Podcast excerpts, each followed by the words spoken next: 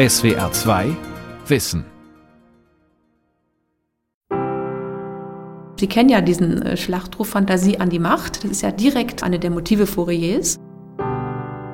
Ganz wichtig ist bei Fourier, glaube ich, ist der Gedanke dieser Harmonie, dass wir eine harmonische Gesellschaft schaffen können, in der Toleranz herrscht und in der Triebe oder Leidenschaften ausgelebt werden können. Fourier ist schon einer der ersten, die ähm, so etwas wie ein Recht auf Arbeit und Recht auf Grundsicherung geltend gemacht haben. Was ganz bedeutend ist äh, bei Fourier, ist äh, die frühe Erkenntnis der Notwendigkeit der Frauenbefreiung. Charles Fourier, der utopischste aller Utopisten, von Rolf Kanzen. Indem ich diesen Prinzipien folgte, dem absoluten Zweifel jedem Vorurteil gegenüber und der völligen Abweichung von allen bekannten Theorien, konnte ich es nicht verfehlen, mir eine neue Bahn zu erschließen. Bahnbrechend seien seine Erkenntnisse, da ist sich Charles Fourier ganz sicher. Er versteht sich als Entdecker einer Art sozialen Physik. Isaac Newton entdeckte um 1700 die Gesetze der Schwerkraft, die mechanische Anziehung der Planeten aufeinander, die physikalische Gravitation. Hundert Jahre später habe er, Charles Fourier, die Gesetze der leidenschaftlichen Anziehung entdeckt, die soziale Gravitation. Er entdeckt sozusagen ein kosmisches Gesetz, was er dann umsetzen will mit Menschen statt mit Planeten, wenn man so will. Sandra Markewitz ist Philosophin. Sie wendet sich gegen die vorschnelle Erledigung der Theorien Fouriers als bizarres Hirngespinst. Tatsächlich führte ihn der Elan seiner Fantasie über die üblichen Utopien einer sozial gerechten Gesellschaft hinaus. Doch gerade das könnte ihn heute, knapp 200 Jahre nach seinem Tod, interessant machen. Freie Liebe, Frauenemanzipation, Akzeptanz jeder Form von Sexualität, bedingungsloses Grundeinkommen, Ganzheitlichkeit, Nachhaltigkeit. Fourier war seiner Zeit weit voraus. Also faszinierend ist, dass er das sinnliche Element in die Utopie eingeführt hat, dass er also zum ersten Mal Leidenschaften als Konstituenten von Utopie betrachtet hat. Die Leidenschaften begründen den utopischen Entwurf, weil er meint, dass diesen Leidenschaften eine Kraft innewohnt, aus der heraus sich dann die neue Ordnung entfaltet, was er Harmonie nennt.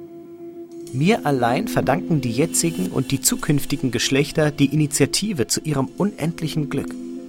Vor mir hat die Menschheit einige tausend Jahre damit verloren, törichterweise gegen die Natur zu streiten. Ich zuerst beugte mich vor ihr, indem ich die Probleme der Anziehung studierte. Ich entdeckte die Theorie der universellen Harmonie. Damit ist das Programm Fouriers umrissen. Durch Beobachtung der menschlichen Natur seien die Baupläne der neuen Gesellschaft zu ermitteln. Diese neue Gesellschaft sei wiederum der Schlüssel zur universellen Harmonie. Denn Fourier denkt, heute würde man sagen, ganzheitlich. Nichts ist isoliert zu betrachten, alles hängt mit allem zusammen, alles wirkt aufeinander. Auch der Mensch auf das All, das All auf den Menschen. Im System der Natur ist alles verbunden. In ihren Teilen gibt es Einheit. Der Mensch muss in Übereinstimmung sein mit den Harmonien des Weltalls. Er muss das Band suchen, das ihn mit allen vereinigt. Dieses Band ist die Synthese von den Anziehungen der Triebe. Er meint es sehr ernst, dass er über sich sagt, dass er mit dieser, man kann sagen, kosmischen Harmonielehre eine Entdeckung gemacht hat. Wie Newton. Er sieht sich in der Nachfolge Newtons und insbesondere auch Keplers mit seinen Harmonicis Mundi. Oder an Charles Fourier von André Breton.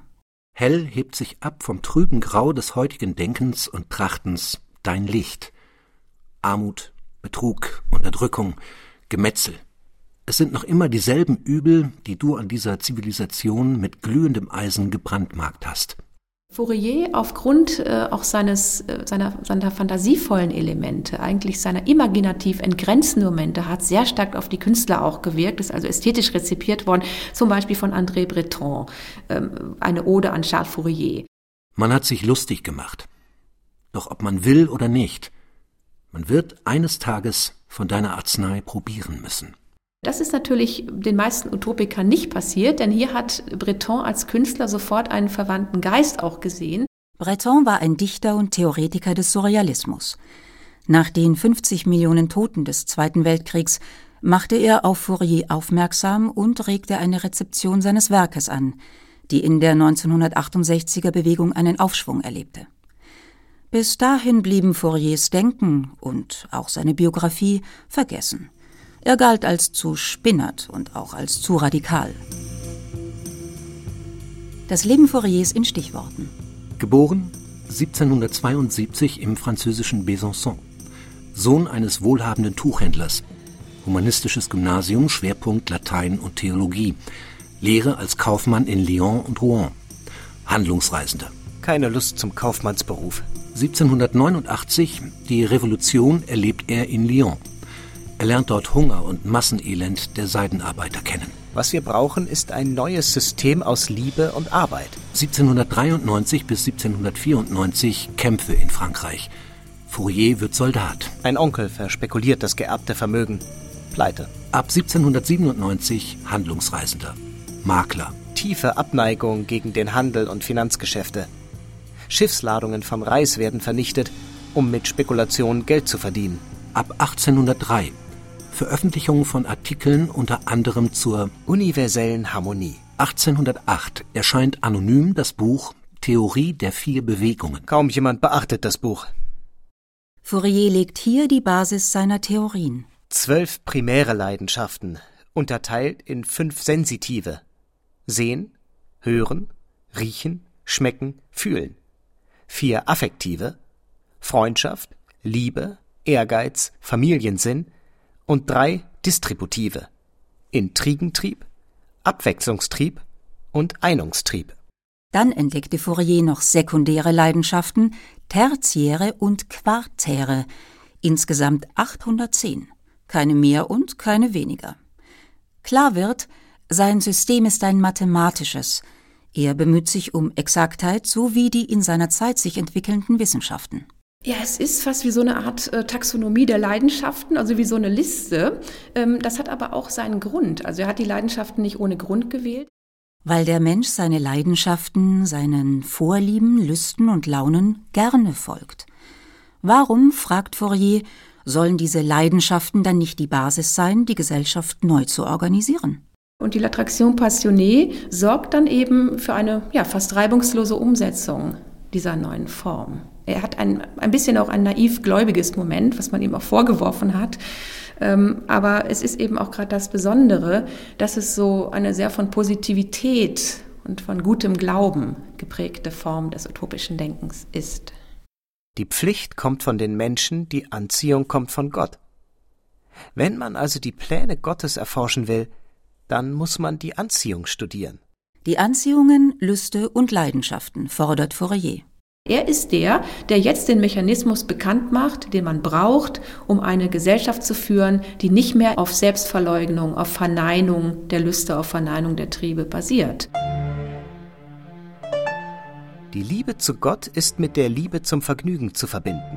Und Vergnügen bereitet das gute Essen. Deswegen hat er auch immer ähm, diese schönen Stellen, diese, fast kann man sagen, gastrosophischen Metaphern. Äh, also das Meer werde nach Zitronenlimonade schmecken und solche Dinge. Und auch andere, die Kohlköpfe und also verschiedene so, so, so, so kleine, konkrete, pointillistische Details. Äh, das ist auch ein bisschen ähm, natürlich wieder diese Logik, die Menschen sind sehr am Essen interessiert. Und so versucht Charles Fourier seine Utopie den Menschen auch mit gutem Essen schmackhaft zu machen. Ich mag Pastetchen. Er gesteht, er sei ein großer Freund von Butterbirnen und von nicht zu schweren Pastetchen. Er widmet kulinarischen Ereignissen fast so detailreiche Passagen seines umfangreichen Werkes wie der Liebe. Doch diese steht im Mittelpunkt seiner Aufmerksamkeit. Die Natur treibt uns zur Liebesorgie. Man muss also einräumen, dass die Orgie ein natürliches Bedürfnis des Menschen ist – und dass lediglich die Ausübung dieses Vergnügens geregelt werden muss. Fourier, ansonsten ein sittsamer Bürger und braver Kaufmann, gibt sich in seiner utopischen Idealgesellschaft als Freund rational durchorganisierter Orgien. Gerade was die sexuelle Anziehung angeht, übernimmt er natürlich viel von Marquis de Sade. Versichert Maurice Schumann. Er unterrichtet an der FU Berlin. Fouriers persönliche Leidenschaft gilt übrigens der lesbischen Liebe. Ich habe festgestellt, dass ich selbst bis zum Alter von 30 in Unwissenheit war, was meine Neigung zu Lesbierinnen anbelangt. Ich finde das Spannende an diesem Durchgeknallten, dass er radikal denkt, dass er den Mut hat zu Fantasie, dass er Impulse setzt, dass man einfach den Mut hat, mal ein bisschen verspinnert auch zu denken, jenseits der ausgetrampelten, vorgefertigten Pfade neue Ideen entwickeln können. Und so entwickelt Fourier bereits Gedanken und Perspektiven, die erst in den letzten Jahrzehnten offener diskutiert wurden. Man muss ja auch sehen, Fourier war einer der ersten, die zum Beispiel positiv dann auch wieder über Homosexualität, Sadomasochismus, Fetischismus, also alles noch Sachen, die es damals sexualwissenschaftlich zwar noch nicht gab, aber die er schon vorweggenommen hat und als normale Form der Sexualität in einer Gesellschaft gesehen hat. Und ich denke, in der Hinsicht ist er ein großer Vordenker. Da denke ich, kann zum Teil die queere Bewegung, die lesbisch, gay, queer, inter, transsexuelle Bewegung kann sicherlich da einiges von lernen. So der Politikwissenschaftler Maurice Schumann. Fouriers Argument, keine sexuelle Vorliebe ist krank. Keine sexuelle Betätigung darf sanktioniert werden, sofern sie einvernehmlich mit dem anderen ausgelebt wird. Seine Utopie hat einen sehr starken Toleranzgedanken dass er davon ausgeht, dass alles, was in der Natur vorkommt, natürlich ist und mit einem harmonischen Gegenüber auch zugunsten der Gesellschaft umgesetzt werden kann. 1967, 68 im Zuge der Studentenbewegung feierten einige Antiautoritäre Fourier als Vorläufer der sexuellen Befreiung und freien Liebe. Erstmals wurden seine Schriften herausgegeben, übersetzt und kommentiert die Zivilisierten. Damit bezeichnete Fourier seine unglücklichen Zeitgenossen. Die Zivilisierten machen zum Angelpunkt ihres Systems eine falsche Gruppe, das Ehepaar. Diese Gruppe ist falsch durch das Fehlen der Freiheit. Deswegen kritisiert er die Ehe auch so sehr, weil das eigentlich ein Genuss nur zu zweit ist und alle anderen ausgeschlossen sind. Das gefiel der Generation der 68er. Und noch in einem weiteren Punkt ging er über nahezu alle Theoretiker vor ihm hinaus, Fourier war Feminist. Er lehnte das Patriarchat ab. Er hat gesagt, das weibliche Geschlecht habe man in Europa so sehr erniedrigt, dass es gar nicht mehr auf den Gedanken komme zu fordern, was ihm zusteht. Also eine Art selbstverständliche Unterwerfung, die selber nicht mehr äh, bemerkt wird. Der soziale Fortschritt vollzieht sich entsprechend den Fortschritten in der Befreiung der Frau. Die Erweiterung der Vorrechte der Frau ist das allgemeine Prinzip allen sozialen Fortschritts. Was aber zum Beispiel ganz bemerkenswert ist, dass er Frauen zur Konkurrenz zulassen will. Frauen und Männer konkurrieren frei und hervorragende Leistungen von Frauen werden kein Ressentiment mehr wecken, wie es heute ist. Deshalb sei es notwendig, das System der Leidenschaften in Gang zu setzen. Notwendig sei, so interpretiert Sandra Markewitz Fourier, eine Umgebung, wo Frauen dem eigenen Schwung folgen dürfen, brillant sein dürfen, genial sein dürfen, egal was man über diese Konzepte und ihre Gewordenheit natürlich sagen kann. Ihr Schwung wird nicht mehr gebremst äh, und sie müssen auch nicht mehr die üblichen Unterwerfungssignale aussenden, um dann andere zu beruhigen. Doch das funktioniert nur in einer Gesellschaft, in der die Menschen sich, gemäß ihren natürlichen Leidenschaften, in Großgemeinschaften von 1600 bis 2000 Menschen zusammenschließen – in denen die diversen Anziehungen und Leidenschaften ihre jeweiligen Gegenpole finden. Fourier nennt diese Kommune Phalanx. Hier werden auch die notwendigen materiellen Ressourcen erwirtschaftet.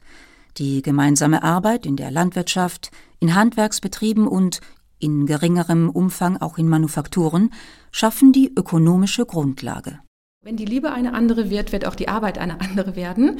Neue Formen der Zusammenarbeit, neue Formen der Solidarität, Einbeziehung aller Menschen. Und ganz wichtig, es gibt eigentlich nicht mehr eine Klasse, eine Unterschicht oder Proletariat oder in Frankreich Classe populaire, die die ganze Last der Gesellschaft tragen. Das wird jetzt anders gedacht. Fouriers Utopie setzt auf ein ausbalanciertes Gleichgewicht.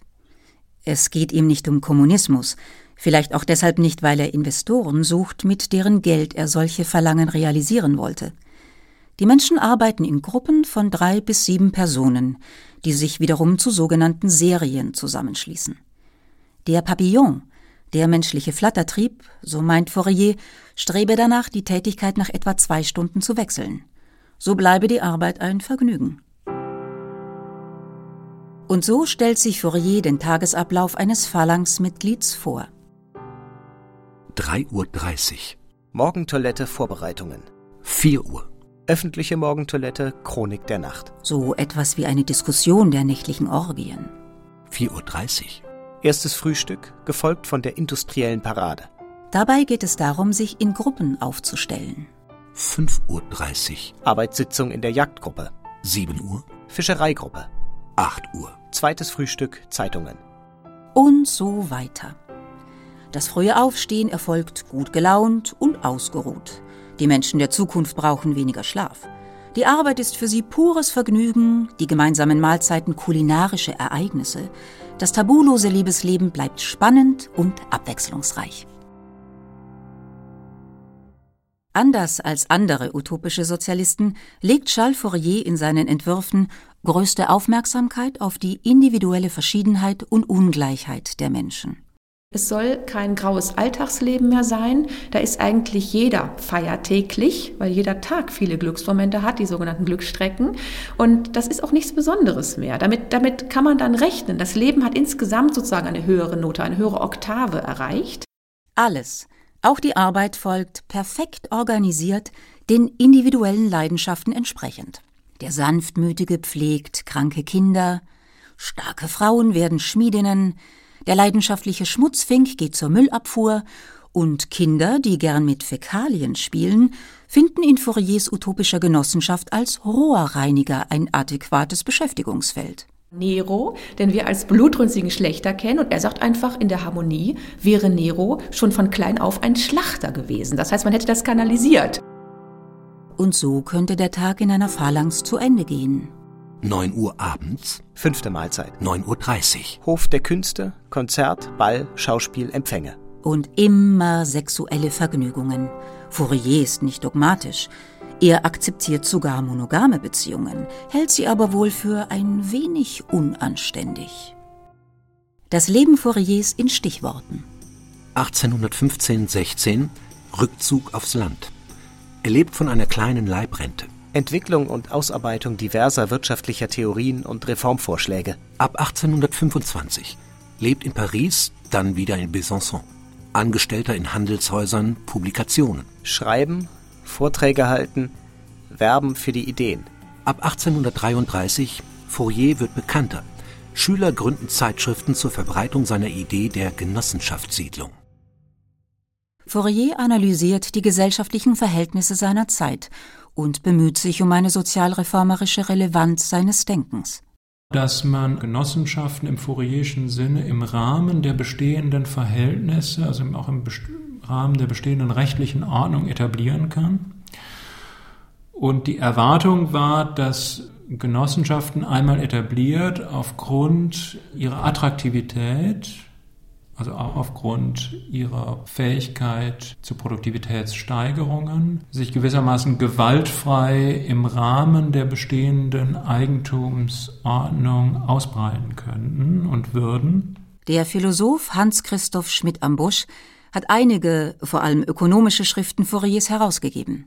Fourier hat die Grundannahmen der klassischen Ökonomie kritisiert.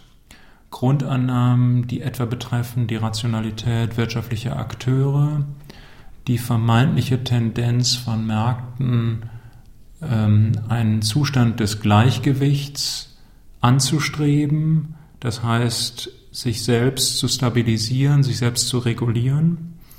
Das sind Dinge, die aus Fouriers Sicht quasi religiöse, also wissenschaftlich nicht haltbare Dogmen waren. Er plädierte dafür, die Wirtschaft nicht dem Markt zu überlassen. Der freie Handel und der Kapitalismus, wie er immer wieder beobachten konnte, produziert Massenelend und menschenunwürdige Arbeitsbedingungen. Als Sozialist plädierte er für ein Recht auf Arbeit und ein Recht auf einen angemessenen Arbeitsertrag. Ich bin auf dieser Erde geboren. Ich habe den Anspruch, zu allen auf ihr ausgeübten Arbeiten zugelassen zu werden und ich muss die Gewähr haben, dass die Früchte meiner Arbeit mir zusteht. Also weder den Kapitaleignern noch den Fabrikbesitzern. Eine andere Überlegung lässt ihn heute geradezu modern erscheinen. Fourier plädierte für ein bedingungsloses Grundeinkommen. Seine Argumentation Wenn die bürgerliche Ordnung dem Menschen die vier Säulen der natürlichen Versorgung nimmt, wie die Jagd, den Fischfang, die Ernte, das Weiden, die das erste Recht darstellen, so schuldet die Klasse, die Ländereien weggenommen hat, der Bevölkerungsschicht, die benachteiligt ist, ein Minimum in ausreichender Höhe.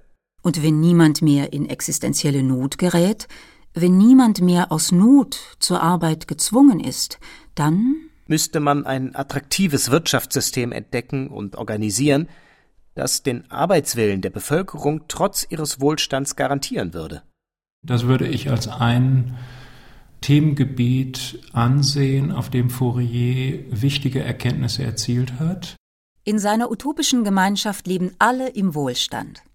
Bequeme Unterkünfte, gutes Essen, interessante Arbeit, spannendes Unterhaltungsprogramm. Dennoch folgt er nicht dem zu seiner Zeit und bis heute dominierenden Fortschrittsverständnis. Immer mehr produzieren, immer mehr konsumieren, immer weiter, immer höher. Naturunterwerfung. Nachhaltigkeit ist natürlich heute auch ein bisschen ein Modebegriff. Ähm, das ist aber andererseits bei ihm durchaus zutreffend, weil es ja sehr nachhaltig ist, wenn man eine Ordnung so schafft, dass sie aus Elementen besteht, deren innerer Trieb sich nie abnützt. Fouriers Utopie ist eine des Gleichgewichts, der Balance der Triebe und Leidenschaften, des friedlichen Ausgleichs aller Gegensätze, eine Utopie der Harmonie. Der ganze Kosmos ändert sich, wenn also diese neuen Einheiten kommen. Und ähm, das muss auch sein, weil es ihm wirklich um einen großen Wurf geht, um eine komplette Neuorganisation, um das, was eigentlich schon immer nötig und möglich gewesen wäre, aber nicht getan wurde. Seine Utopie hat durchaus eine magische Dimension. Er ist der festen Überzeugung, wenn erst einmal ein Anfang mit einer Phalanx gemacht sei, würden weitere folgen. Doch dafür benötigte Fourier Geld. Viel Geld. Hilfe erwartete er von einem reichen Philanthropen, einem Investor. Er suchte ihn mit einem Zeitungsinserat. Dieser könne ihn jeden Tag um 12 Uhr mittags in den Gärten des Palais Royal in Paris treffen. Und so konnte man ihn täglich, vom Jahre 1826 an bis zu seinem Tod, im Jahre 1837, um 12 Uhr mittags in den Gärten des Palais Royal spazieren gehen sehen, unbeirrt wartend auf einen Finanzier einer Versuchsphalanx. Er hatte Schüler, aber wie das manchmal so ist mit Schülern, haben die auch einzelne Teile sich nur rausgegriffen. Sie haben sich auch vielleicht manchmal ein bisschen geschämt für die Schilderungen der Sinnlichkeit. Vermutet Sandra Markewitz. Tatsächlich reduzierten seine Schüler die Ideen Charles Fouriers auf die Gründung von Siedlungsgenossenschaften, in denen monogam gelebt, viel gearbeitet und wenig gefeiert wurde. Zwischen 1840 und 1850 entstanden in Andalusien und Belgien solche Siedlungen, in Amerika etwa 40 bis 50. Am längsten funktionierte eine Genossenschaftssiedlung, die 1859 der Fabrikant Gaudin in der französischen Stadt Guise gründete. Die wirtschaftliche Basis war ein Eisenwerk. Gaudin baute einen Sozialpalast mit einer Bibliothek, mit Musiksälen und Theaterräumen, Wohnhäusern für die Arbeiter und ihre Familien, Speiseräumen und Warenhäusern mit moderaten Preisen. Der angeschlossene Kindergarten und die Schule orientierten sich sehr eng an Fouriers Vorstellungen. Gaudin setzte die Arbeitszeit herab, zahlte gute Löhne, die Arbeitsbereiche wechselten. Nach einigen Jahren übergab Gaudin alle Einrichtungen seinen Arbeitern, die sie ab 1880 schließlich selbst verwalteten. 1874 betrug die Einwohnerzahl 900 bis 1000 Menschen, im Jahre 1912 weit über 2000. Die vollständige Zerstörung der Siedlung während des Ersten Weltkriegs machte allem ein Ende. Doch auch in dieser Siedlung wurden die schönen Theorien Fouriers mit allerlei Wirklichkeit beschmutzt. Die Ode an Charles Fourier vom Surrealisten André Breton bezieht sich auf den Phantasten Fourier. Was mir für immer das sozialistische Denken ins Licht rückt, ist, dass du es für nötig hieltest, mindestens zwischen vier verschiedenen Formen des Kommas zu unterscheiden. Weil wir trotz der schwindelerregendsten Autobahnen nicht deine Zebraspur vergessen können. Charles Fourier hielt tatsächlich vier verschiedene Kommata für absolut notwendig, ebenso wie eine Zebraspur auf den Straßen. Gemeint ist nicht etwa der Zebrastreifen, sondern eine Spur nur für Zebras, die Fourier als Reittiere wohl irgendwie netter fand als Pferde. Auch begnügte er sich nicht mit der Konstruktion idealer Gesellschaften, sondern denkt kosmologisch und schwindelerregend ganzheitlich. Die neuen Schöpfungen werden notwendige Erfolge von gegenbildenden Aromen sein, die nach einem aromalen sphärischen Bad die Meere von ihrem Bittersalz befreien. Und den Ozeanen den Geschmack von Zitronenlimonade geben. Es werde einen qualitativen Sprung geben und die Nordpolkrone werde geboren.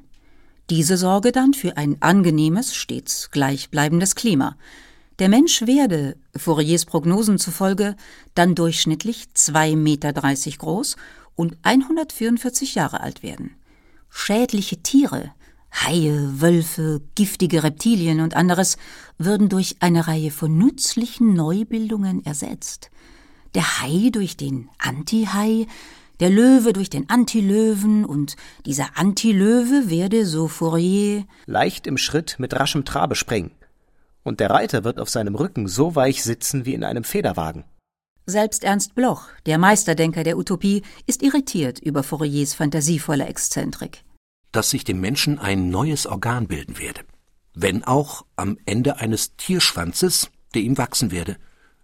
Mittels dieses Organs nehmen Menschen die ätherischen Fluida auf, können mit den Bewohnern anderer Sterne in Verbindung treten, während die Planeten sich begatten. Bloch räumt ein, Fourier antizipiere fantasievoll heutige Telekommunikation, heutige Verkehrsmittel, die gestiegene Lebenserwartung.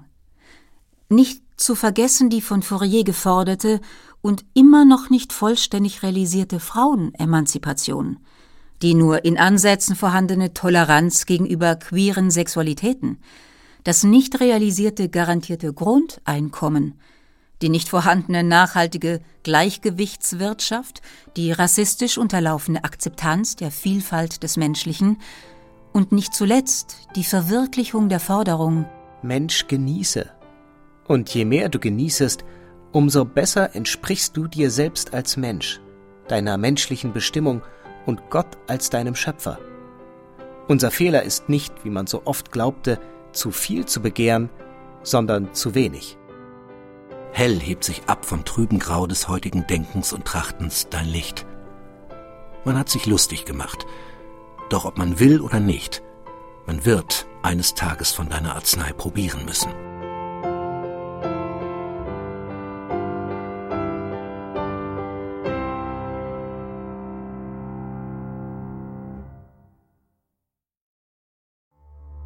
Die Welt verstehen.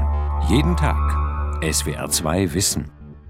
Manuskripte und weiterführende Informationen zu unserem Podcast und den einzelnen Folgen gibt es unter swr2wissen.de.